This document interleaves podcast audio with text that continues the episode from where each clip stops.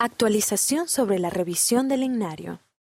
En junio de 2018, se anunció la revisión del himnario de la Iglesia y del libro Canciones para los Niños, junto con la solicitud de comentarios y sugerencias a los miembros acerca de la música sagrada y el llamado a que enviaran himnos, canciones y textos originales. Cerca de 50.000 miembros respondieron a una encuesta sobre nuestra música sacra actual.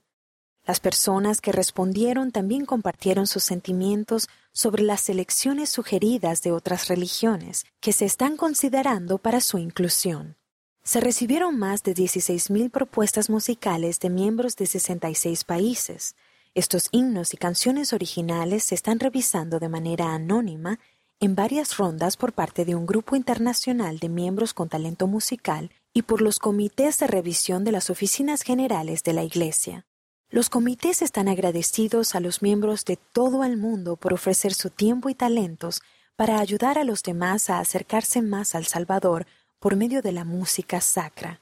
En vista de que todas las propuestas y sugerencias se están considerando con detenimiento, se prevé que las nuevas colecciones estarán disponibles dentro de varios años.